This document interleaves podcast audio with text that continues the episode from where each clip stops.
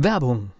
Was passiert, wenn der Chef oder die Chefin eine Auszeit nimmt und die Angestellten auf sich allein gestellt sind? Christian Pukelsheim und Michael Habekorst beschreiben in ihrem Buch Radikal weg die Herausforderungen für Unternehmer und Mitarbeiter, welche Vorbereitung notwendig ist und worauf unbedingt zu achten ist bei einer Auszeit. Radikal weg, wenn der Chef ein Jahr Auszeit nimmt und das Unternehmen dennoch funktioniert. Erschienen im Mentoren Media Verlag www.mentoren-verlag.de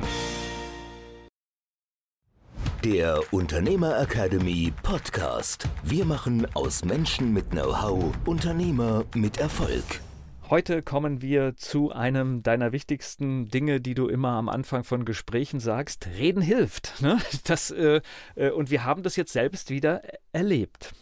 Ja, deswegen haben wir gesagt, äh, lass uns da wirklich aus aktuellem Anlass sozusagen das Thema mal aufnehmen. Das stimmt, wenn ich mit Klienten arbeite, gibt es, sage ich mal, es gibt zwei Regeln.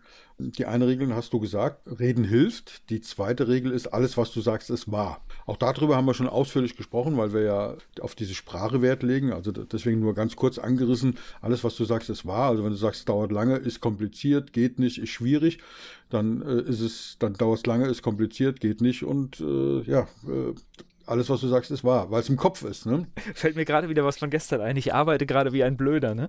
Ja, genau. genau, ich arbeite gerade wie ein Blöder und so weiter. Nein, du arbeitest wie ein total fleißiger äh, Mensch und so weiter. Ganz genau. Ja, und äh, wir, weil, weil du es jetzt sagst, wir äh, geben uns gegenseitig Hinweise darauf. Ja? Also ich erzähle das jedes Mal, äh, weit über zigtausend Mal schon erzählt mit jedem Klienten, 1200 Klienten, mit jedem egal, mit, so oft schon erzählt und natürlich passiert mir es auch, dir passiert äh, allen möglichen Leuten passiert.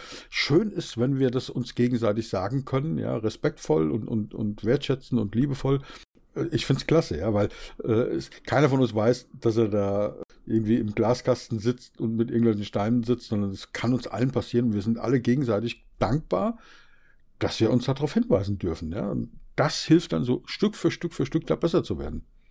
Und es macht so viel mit uns. Das heißt, wenn wir uns nicht klein machen, das ist, das ist so wichtig. Äh, und es passiert halt, äh, selbst bei ganz, ganz großen Profis erlebe ich das immer, dass sie dann doch einen Aspekt haben, wo sie sich klein machen.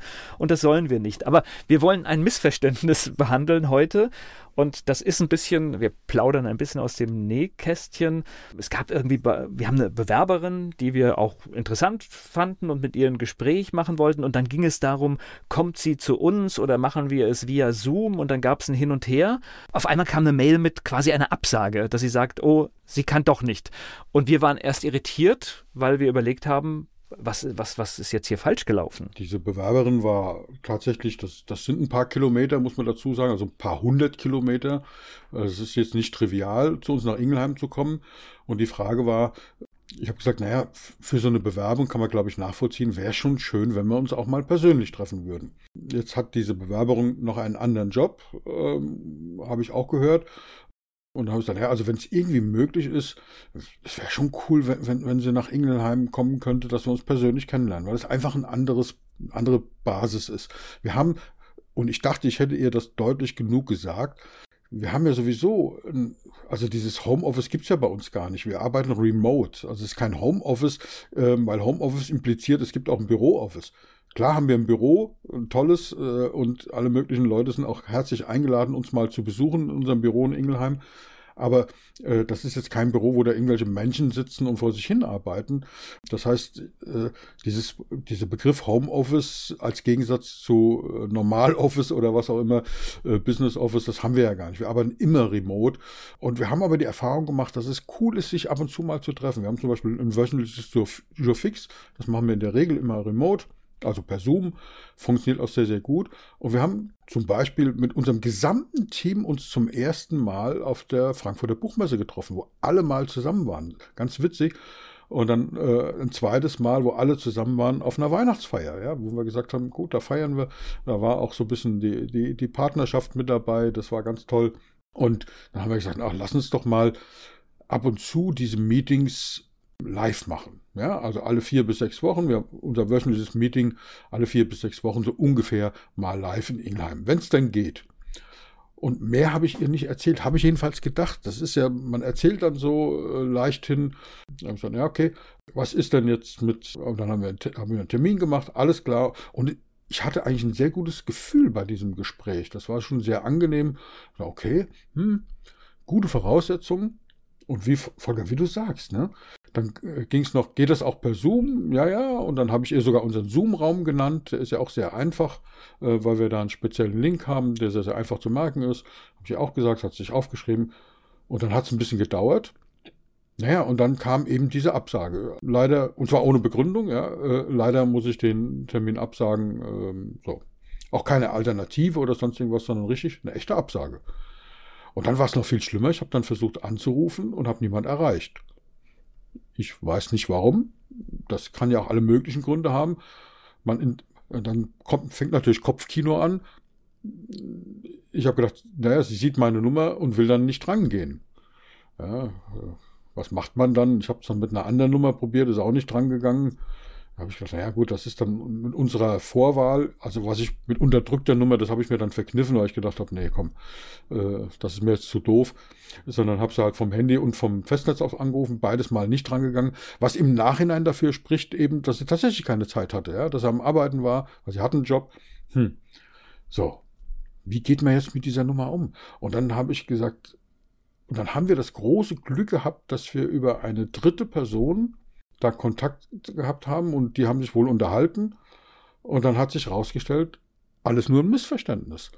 Na klar, es ist schön, wenn wir uns treffen und ab und zu mal und so weiter. Aber ähm, dass sie jetzt da zwingend kommen muss, nein, wir würden uns auch gerne mit ihr per Zoom unterhalten.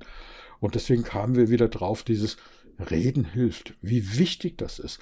Einfach mal nachzufragen, verstehe ich das jetzt richtig? Sie hat es offensichtlich so verstanden, dass sie regelmäßig kommen muss oder an dem Freitag kommen muss oder ich weiß gar nicht, was sie verstanden hat. Volker, wie hast du es verstanden? Was hat sie verstanden? Oh, ich, ich weiß es gar nicht, aber es ist auf alle Fälle äh, völlige Fehlkommunikation und was ich immer nur spannend finde, ist, dass man manchmal denkt, ich habe das so gesagt, ich habe das so geschrieben. Es heißt aber nicht, dass es bei dem anderen so angekommen ist. Ja, das ist Kommunikation pur, Sender und Empfänger, ja. Da können wir Watzlawick zitieren und die vier Ebenen der Kommunikation und und und. Das sparen wir uns jetzt alles, kann man alles nachlesen äh, und nachhören. Auch in unserem Podcast haben wir auch schon ein paar Mal drüber gesprochen. Aber wie wichtig das ist und wie wir selber auch immer wieder in diese Fallen tappen, und in dem Fall war es so, dass unsere Bewerberin, die hat sich dann zigmal entschuldigt. Ich habe gesagt, es geht hier nicht um Entschuldigung, es ist alles gut. Wir sind ja froh, dass wir zusammengekommen sind und wir hatten jetzt unser Gespräch gehabt, was auch sehr, sehr gut war und, und, und die positive Meinung aus der Bewerbung und aus dem ersten Telefonat sich bestätigt hat. Und dann daran sieht man, wie wichtig das ist. Ja, es wäre echt eine vertane Chance gewesen. Es wäre wirklich schade gewesen. Die Entscheidung steht noch nicht hundertprozentig fest, weil noch ein paar Dinge da besprochen werden müssen. Aber die Chancen stehen wirklich, wirklich gut. Und wir sind echt froh, dass das Gespräch nochmal, äh, zwar per Zoom, klar, aber dass es stattgefunden hat. War toll, oder?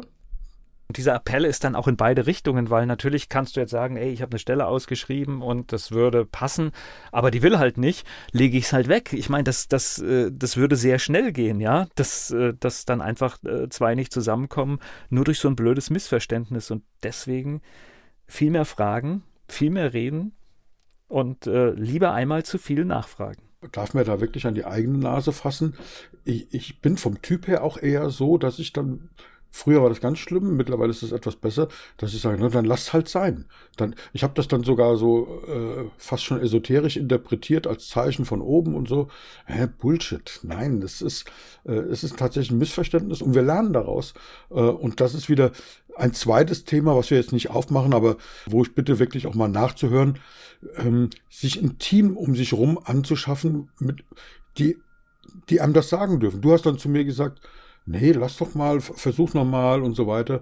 Ich bin dann eher so, dass ich denke, dann lass es halt, ja. Und dann denke ich mir, nee, es, es wäre falsch, so zu denken. Also dieses Reden hätte von ihr kommen müssen, aber mein Denken war auch falsch, dass ich sage, okay, dann halt nicht, ja, so. Äh, nein, alles falsch, wirklich offen sein, reden, kommunizieren miteinander und ja, eigentlich bleibt uns wirklich nur zu sagen an der Stelle, Telefonhörer in die Hand nehmen, nicht schreiben, nicht SMS, da, da kommt der Unterton nicht wirklich rüber, sondern wirklich beim Reden miteinander, beim Kommunizieren, beim Aufklären von Missverständnissen, von möglichen Missverständnissen, erstmal nachfragen, ist es, ich habe so verstanden, ist das richtig? Bei diesem Reden bleibt mir nur zu sagen, bleiben Sie mutig beim Reden. Der Unternehmer Academy Podcast. Wir machen aus Menschen mit Know-how Unternehmer mit Erfolg. Werbung.